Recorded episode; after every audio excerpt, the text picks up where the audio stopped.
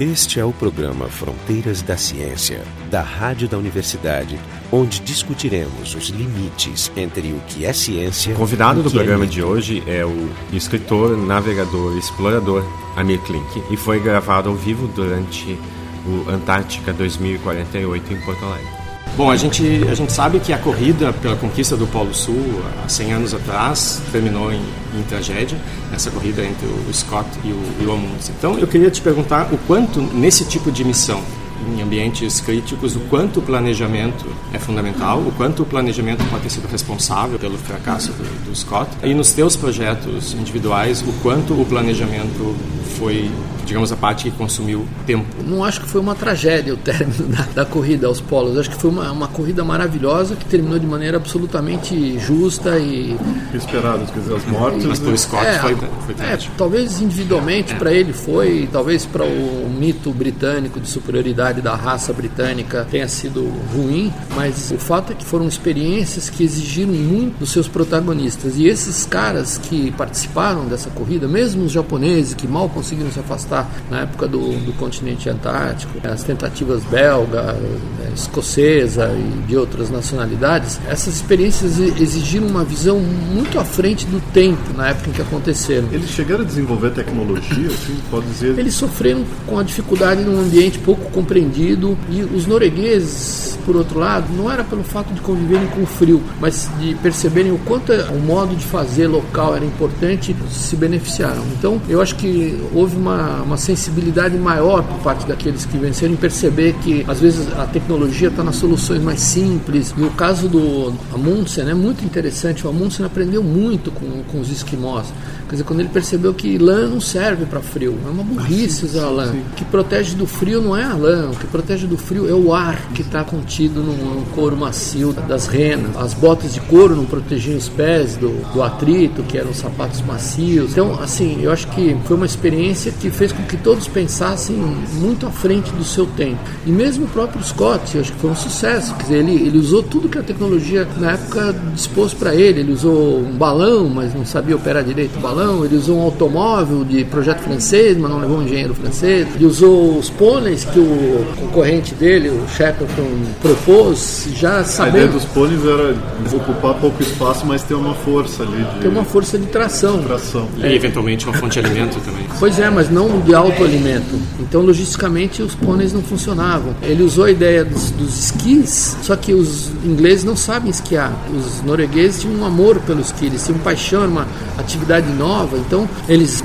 enfim, endeusaram a indústria estabelecida deles, com sua forma de fazer comida, com suas embalagens, hábitos culturais burros, como tomar chá, por exemplo. O chá é um anti-energético, sabe? O chá é para quem quer fazer dieta. Você não toma chá no frio, você precisa de gordura, de calor. Quer dizer, você- despender energia para derreter água, para beber água quente, quando você poderia tomar alimento quente, é uma incongruência muito grande, mas é fruto de uma. coisas pequenininhas, São parece. minúsculas são minúsculas. diferenças. é. Mas teve- As uma latas diferença. padronizadas dos ingleses, enquanto os noruegueses perceberam que, bom, quando você vai urinar a 40 graus abaixo de zero, é difícil abrir a calça. É melhor ter um fecho, uma abertura diferente. É abrir uma lata, soltar uma correia de couro padrão em inglês era muito difícil. Dizer, Os noruegueses foram até esse aspecto de projetar latas cujas tampas eles pudessem remover sem tirar as luvas, porque é difícil tirar a luva a 40 graus Esse mesmo tipo de coisa aconteceu na exploração espacial. Eles faziam treinamento Exatamente. com uniforme e eles se deram conta que eles não conseguiam fazer operações básicas como abrir uma bolsa para botar as, as pedras da Lua, por exemplo. Mas tinha uma diferença grande também entre as duas expedições,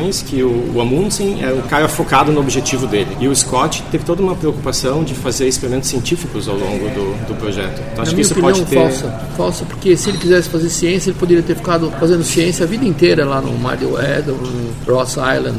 Na verdade, a razão que originou a expedição dele era o objetivo geográfico e pouco científico de alcançar o polo. Ele queria ser o primeiro. Por que os ingleses pararam com a corrida depois que eles já tinham alcançado? Se a ciência fosse a razão, eles teriam continuado depois de 1912, 1913, continuariam e não, não aconteceu isso. Então eu acho que havia um aspecto de provar superioridade, existem esses cultos raciais e Eu acho que naquela época, principalmente, né, na uma... virada do século, estava muito em voga. Tinha... Pois era um período assim, estranho para o Império Britânico, de declínio, era a época vitoriana, eles estavam começando a entrar em declínio, havia essa questão da arrogância de nós somos melhores e superiores, e eles de certa maneira demonstraram isso no mundo inteiro, em todas as colônias, na Índia, na África, na Ásia, na América Central, quer dizer, em todas as colônias, eles assim, eles deixaram essa marca da superioridade britânica, e de fato eles uh, alcançaram isso. Claro, eles tinham uma civilização. Na interferência na Guerra do Paraguai, aqui onde eles transformaram os brasileiros de otários e nos transformaram em criminosos para atender.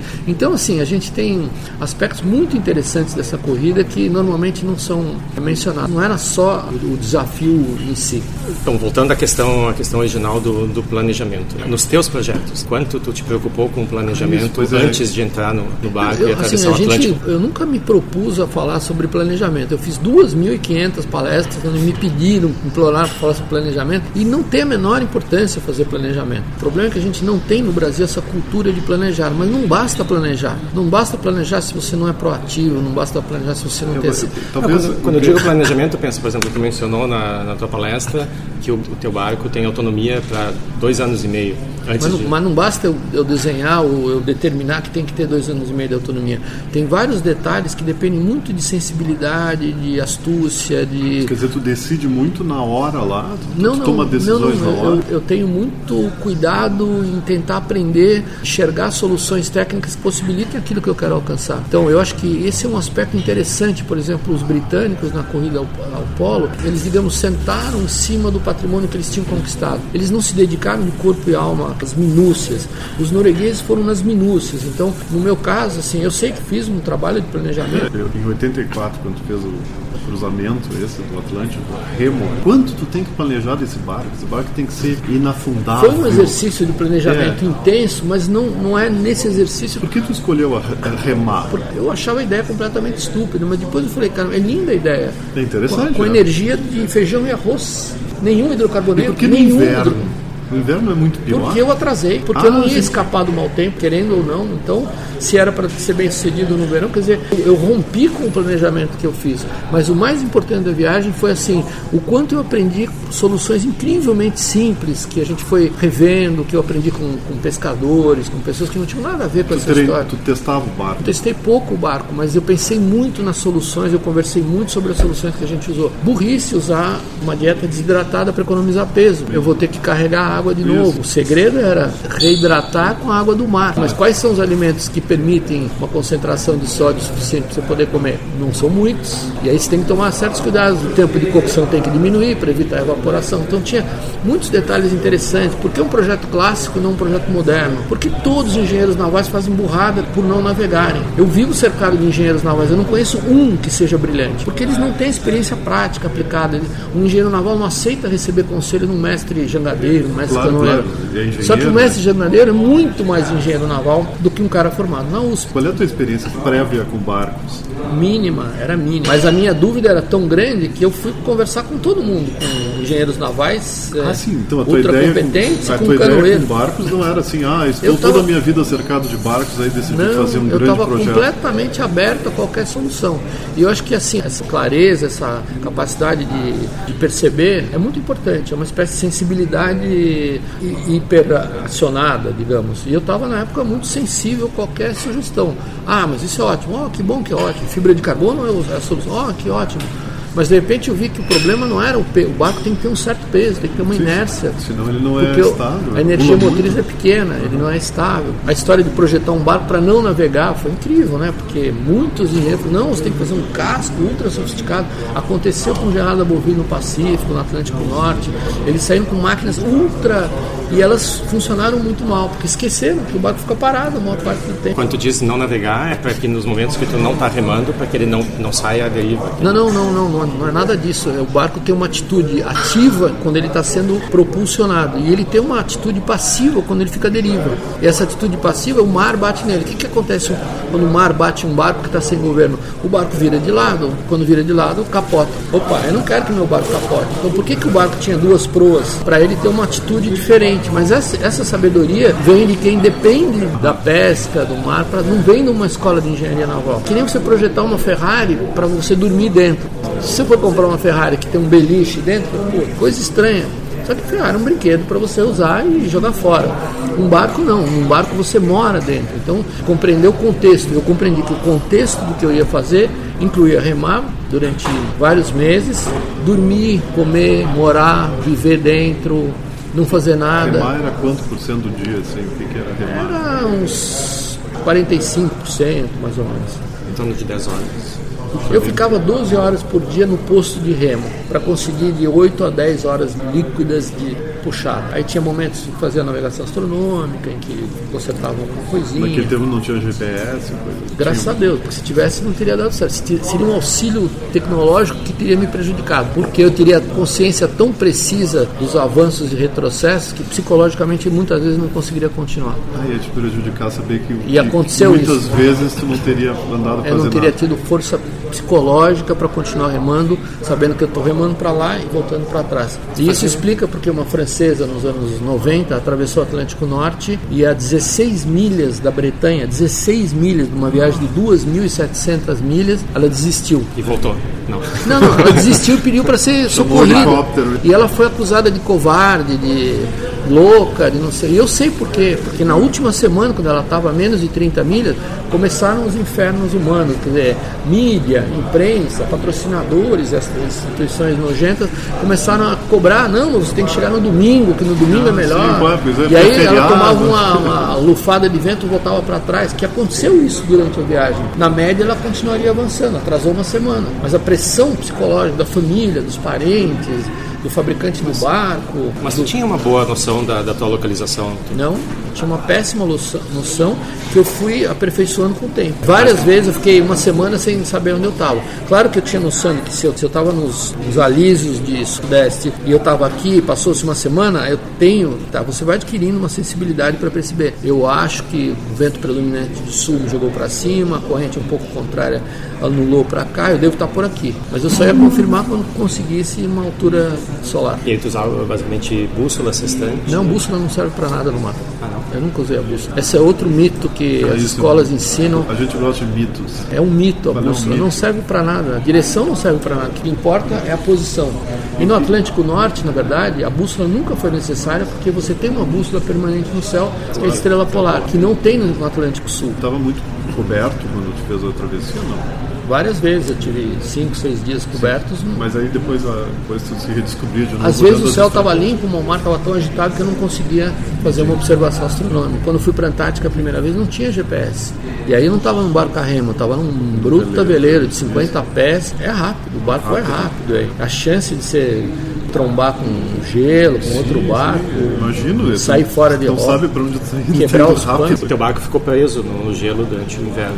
Ficou porque eu escolhi um lugar para ele prender. Fui com esse objetivo. A gente lê por aí que, que tinha sido planejado para aguentar a pressão do gelo. ou- Foi outra, outro mito Esse é um desses mito. que o gelo pressiona. Na verdade, o gelo assim pressiona todos os antigos veleiros em Estocolmo, em Murmansk. E não quebram também. Ah, mas e o não Endurance- quebra. o Não, o que quebra o barco não é a pressão do gelo contra o casco, porque a pressão aumenta a temperatura de fusão e o barco vai fatalmente ficar na mesma situação.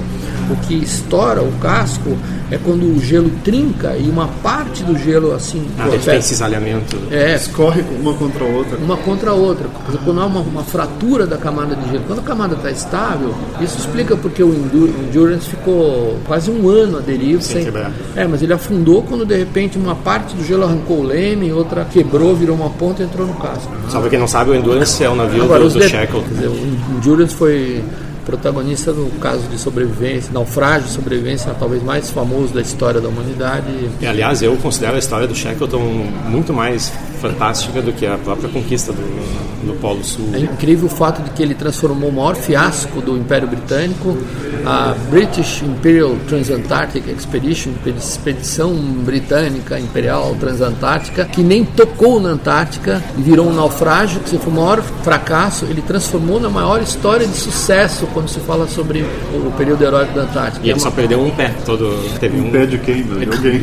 Um pé, não foi um pé, dele. Houve um pé e um olho. Ele trouxe os 28 homens vivos, mas ninguém fala do pessoal do Aurora, que ficou esperando eles durante três anos do outro lado da Antártica e lá dois, dois morreram. Houve essas mortes, que é a história britânica esconde um pouquinho. Essa era a base de apoio. Quer dizer, era, era a base que ficou esperando ele do outro lado é da Antártica, ele, ele nunca cruzar, chegou. Ele ia cruzar. Ele ia cruzar, então um navio, o Aurora, ficou com o irmão do Frank Wild, que chamava-se James Wild. Ficou esperando, e aí como eles ficaram sem comida, eles ficaram dois anos moribundos lá, esperando o Shackleton e acho que dois ou três homens, se eu não me engano, morreram. Do Shackleton foram dois anos, mas eu não me lembro. Do Shackleton foram, acho que um pouquinho mais de, de, dois anos, mas ele teve que ir lá resgatar os coitadinhos do outro lado. Quer dizer, Sim, o, ele, o inferno dele não começou com o sucesso da, de salvar os 28 homens na Inglaterra. Ele teve que ir para o Pacífico, para a Austrália, para a Nova Zelândia, descer para o Mar de Ross para pegar a turma do Aurora, que teve uma história também que infelizmente a história esquece de contar. Eles perderam um navio, o Aurora, e esse navio ficou à deriva durante 10 meses no Southern Ocean, no Oceano Austral, foi recuperado, voltou para Nova Zelândia e ele acabou levando de volta para buscar os homens. É uma história fantástica. Eu te perguntar por que sozinho? Porque é menos complicado, não é porque eu gosto não, de ficar sozinho. Para algumas pessoas é mais complicado estar sozinho. É, aparentemente é mais complicado. No fundo, é, assim, eu conversei muito com pessoas que, por exemplo, invernaram na Antártica. O casal Ponce ficaram um ano e pouco na Antártica. Os quatro amigos franceses do Kim ficaram um ano também. E quando eu pude conversar com as pessoas que tinham passado um ano e perguntei o que, que eles mudariam se fizessem de novo. Todos eles foram ah, eu ficaria sozinho.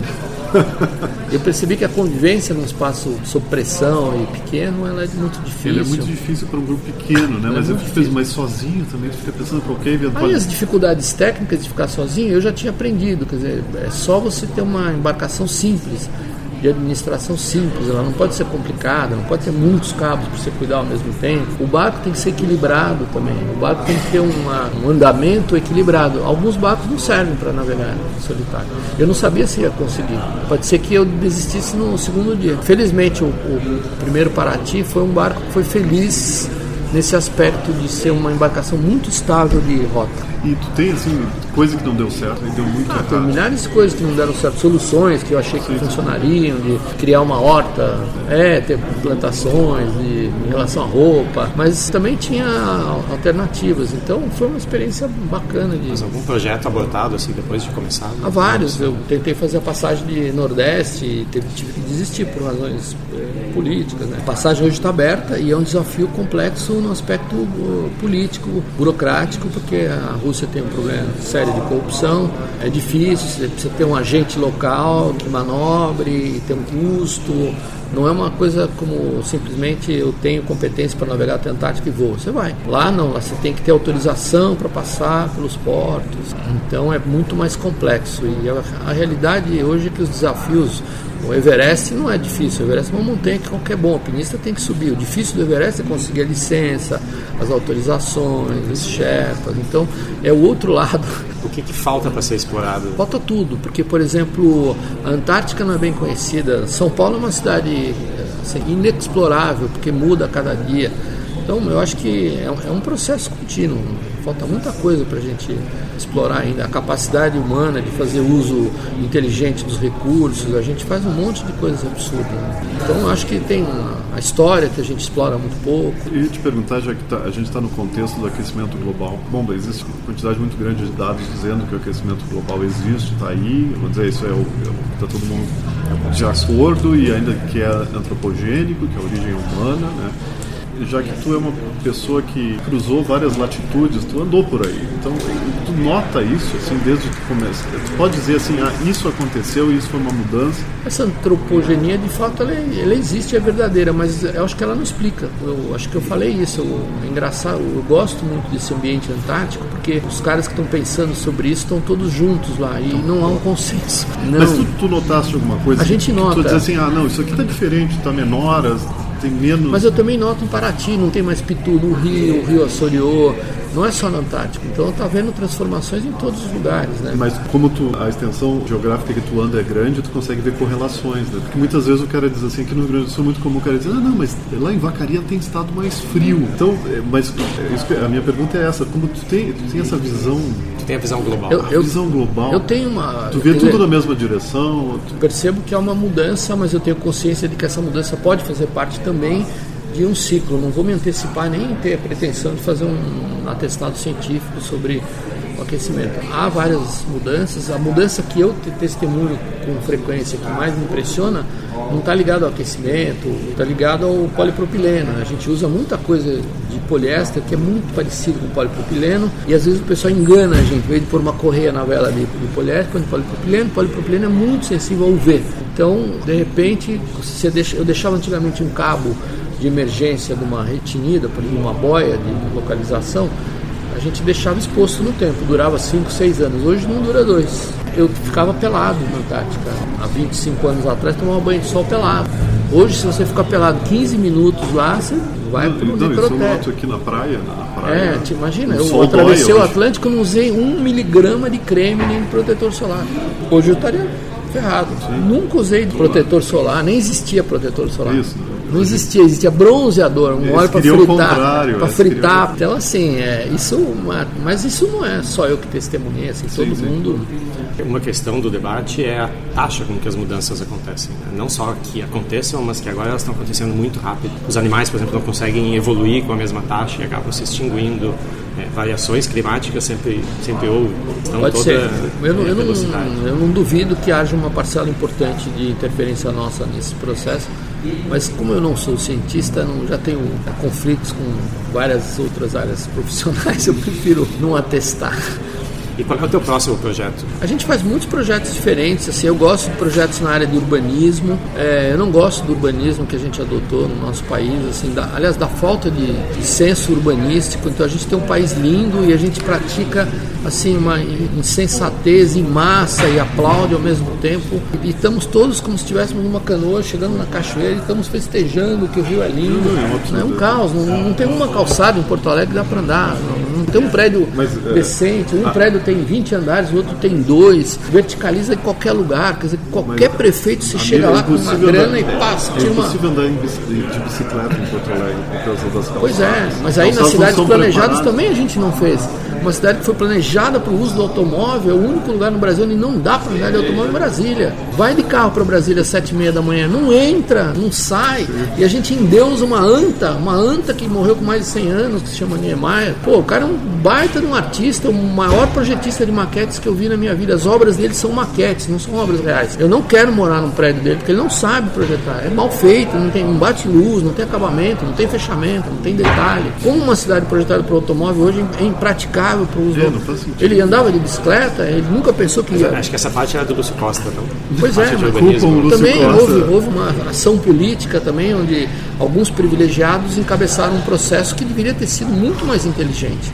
Nós temos uma geração, duas gerações inteiras de grandes arquitetos que ficaram na sombra de um, na minha opinião, um falso ídolo. No Brasil, acho que são dois problemas. Um é a falta de senso de urbanismo e outro é a falta, a falta de senso estético, que não existe nas cidades. Existem cidades no mundo que para tu construir um prédio ele precisa ser aprovado esteticamente no, no contexto onde ele está. E no Brasil, né, a gente tem o é, Eu sei que visual. Parece um pouco pedante falar do senso estético, mas ele é muito importante porque ele cria uma coerência a coerência visual ela está atrás de uma certa funcionalidade física, que é o que a gente fala quando a gente projeta cascos de ultra performance. De repente, quando ele começa a ficar muito feio, tem uma coisa. Você sabe que não vai dar certo. É, você sabe que não, não, é, não vai dar certo. Por exemplo, a gente estava agora num lugar que tem prédios horríveis, arquiteturas horríveis, um mau gosto latente, que é a Flórida, Miami. Terrível, né? Mas tudo funciona, é impecável, não tem um lugar onde não tem vaga para parar Não tem um lugar onde você não anda de patinete, de cadeira de roda, de bicicleta. Você pode andar de bicicleta nas vias ou nas calçadas. Assim, existe uma, uma, uma espécie de regra ou uma coerência na intervenção urbanística que faz todo sentido. Tem canais, usa os canais, olha os canais que tem aqui, me diz quem é o gaúcho aqui que tem o barco parado na beira d'água, abaixo o barco na água, nenhum, nenhum, só os coitados dos miseráveis que estão em palafitas aí na beira d'água. Então, assim, temos medo da água, temos medo de. Cidade não tem mar, a cidade não tem porto, uma cidade que se chama Porto, tá? No... Não, mas é que temos, temos um trauma porque teve essa enchente. Eu duvido, você não nasceu em 1941, não é possível. Não, meu pai, mas a gente tem o trauma da, da, da, Copa de 50 sem ter participado da, da final. Oxalá houvesse outras enchentes como essa para fazer a gente crescer não, o porto. O que eles fizeram, não, mas o que eles fizeram, houve a enchente e ao invés deles entenderem o lago, né, eles botaram um muro para não e mais. E aterraram aterros incríveis. Então todos esses prédios antigos que estavam, isso eu tomei uma aula ontem com maluco do, do Bueno lá, do, do Eduardo Bueno, Não, Eduardo Peninho, né? ele, ele veio contando a história daqueles prédios lindos, todos tinham atracadouros lá, a Renner tinha atracadouro. E assim, quem são esses urbanistas abrutalhados, ignorantes que. A questão, se for pensar, aterrar, Porto Alegre não tinha nada, era só campo, tinha espaço onde não acabava mais. E eles vão aterrar onde tem o, o lago, ao invés de E aí acontecem os problemas que se repetiram em outras cidades. A maior malha navegável natural da América do Sul, tirando a história do Amazonas, e talvez lá do Maranhão, lá do, é a Baixada Santista que era uma região economicamente pujante, forte, que está na, na, origem da economia brasileira, no, no Porto de São Vicente, o, o primeiro porto, e de repente na, nesse século que passou, nos poucos anos que se passaram, foi castrada por pontos baixos de todos os lados, inviabilizou a navegação. E hoje a gente reclama, nossa, mas que trânsito, mas somos muito burros, né? E hoje o Brasil está revertendo esses erros a um custo muito grande, quer dizer, essa estratégia, sei lá, dos plantadores de soja do Mato Grosso do Sul, de escoar a soja pela Amazônia, pelo Amapá. Mas, puxa vida, se tivesse sido pensado isso antes, a hidrovia Tietê-Paraná é mar maravilhosa, mas o Paranapanema não esqueceram das eclusas. Aí em Tocantins, a lei obriga as eclusagens e os, os canalhas dos corruptos que deram as concessões para concessionários de energia não exigiram que fizessem as eclusas. Então, o rio Tocantins hoje não é mais navegável. E assim a gente fez numa escala extraordinária. Então essa falta de método, ela me incomoda um pouco. Em urbanismo, claro, você precisa do senso estético, o planejamento, mas precisa ter um rigor técnico. Como é que é a atuação nessa área? Da assessoria? Tu tem ideias? Legal? Todas as coisas que a gente usa, a gente gosta de repensar. Isso, isso. Então, por exemplo, eu, anos atrás, me interessei pela matemática do Fuller do Buckminster Fuller, matemática geodésica. E aí eu vi e falei, caramba, eu quero ter uma geodésica no quintal de casa. Aí você vai procurar uma geodésica, tem todos os amantes do Fuller, do boom geodésico dos anos 50, 60, não sei o quê, mas só fizeram porcaria, tudo mal feito, tudo, tudo amassado. Não, aí eu resolvi desenhar um sistema de conexões e resolvi recalcular geodésicas na proporção que me interessava. Eu não quero terminando no Equador, eu quero ter o efeito estético do descolamento do chão. E aí eu quebrei as pestanas calculando lá, meses de cálculo e fiz, estou fazendo geodésicas lindas de moer. Muita gente, mas para que serve essa geodésica? Aí eu fiz uma geodésica de 18 metros de diâmetro no quintal de casa. As vizinhas, durante dois meses, ficaram ensandecidas. Mas para que serve isso? Para nada, para nada, nada. As pessoas não aceitam que você faça uma coisa que serve para nada. Onde estão os discos voadores? Né? E no final eu vendi ela, tive um baita lucro e mandei uma caixa de bombons lá para presidente do bairro. Fiz outra geodésica, ninguém falou nada. Mas ela... vendesse para quê? Pra... Encheram tanta paciência que de repente começou a aparecer imprensa na porta de casa, jornalistas filmando obra misteriosa em Moema, na casa do navegador, não sei o que. Um dia saiu na, na Vejinha são Paulo, olha, esperamos que o navegador não tenha perdido a, razão, porque é um, é um, bairro residencial, isso é uma obra muito. Eu falei, mas é uma escultura matemática, eles são tubos de alumínio, é linda de morrer. Não... Sim, ela tem a estética dela mesmo, é, já pode ser é apreciada por isso. Uma das coisas que eu aprecio muito na, na tua obra é que tu faz os teus projetos, dedica o teu tempo de exploração, mas depois esse conhecimento que tu acumula, tu tu passa adiante, né? Tu, tu, escreve livros, porque isso é um pouco também próximo do que a gente faz, né? A gente aprende um monte de coisa e nosso trabalho é ensinar. Como é que tu vê esse esse processo de passar adiante essa experiência que tu acumula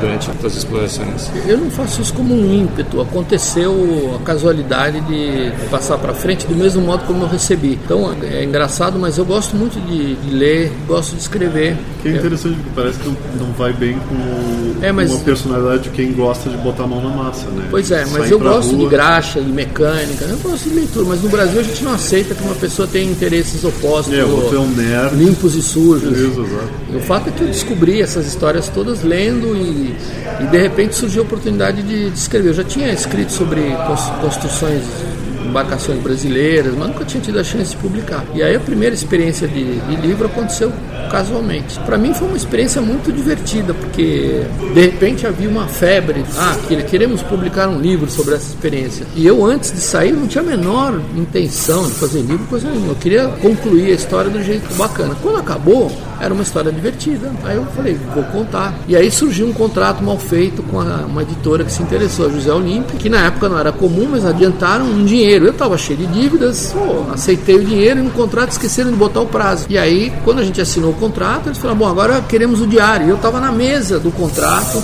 recebi o dinheiro e eles falaram, agora dá o, o diário. Eu falei, mas para que, que vocês querem? Não, nós queremos publicar o diário. Eu falei, não, mas aí eu abri, ninguém tinha aberto o meu diário. Não tinha nada. Só tinha desenhos e números. Não tinha uma frase no diário. E aí eles ficaram loucos. Falaram, mas, mas você nos enganou. Na época, José Olímpio estava em regime falimentar, foi comprada pela Xerox.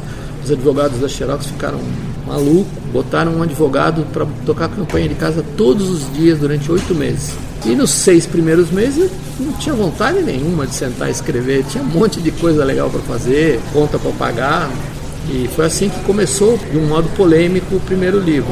Quando eles assumiram o prejuízo, aí esqueceram, eu sentei, escrevi e o livro foi feliz. Esse foi o Fronteiras da Ciência. Nosso convidado de hoje foi o Amir Klink, que é navegador, explorador e escritor, não necessariamente nessa ordem. E além dele, tivemos o Marco de Arte e eu, Jefferson Lenzon, do Instituto de Física da URGS. O programa Fronteiras da Ciência é um projeto do Instituto de Física da URGS, técnica de Gilson de Césaro e direção técnica de Francisco Guazelli.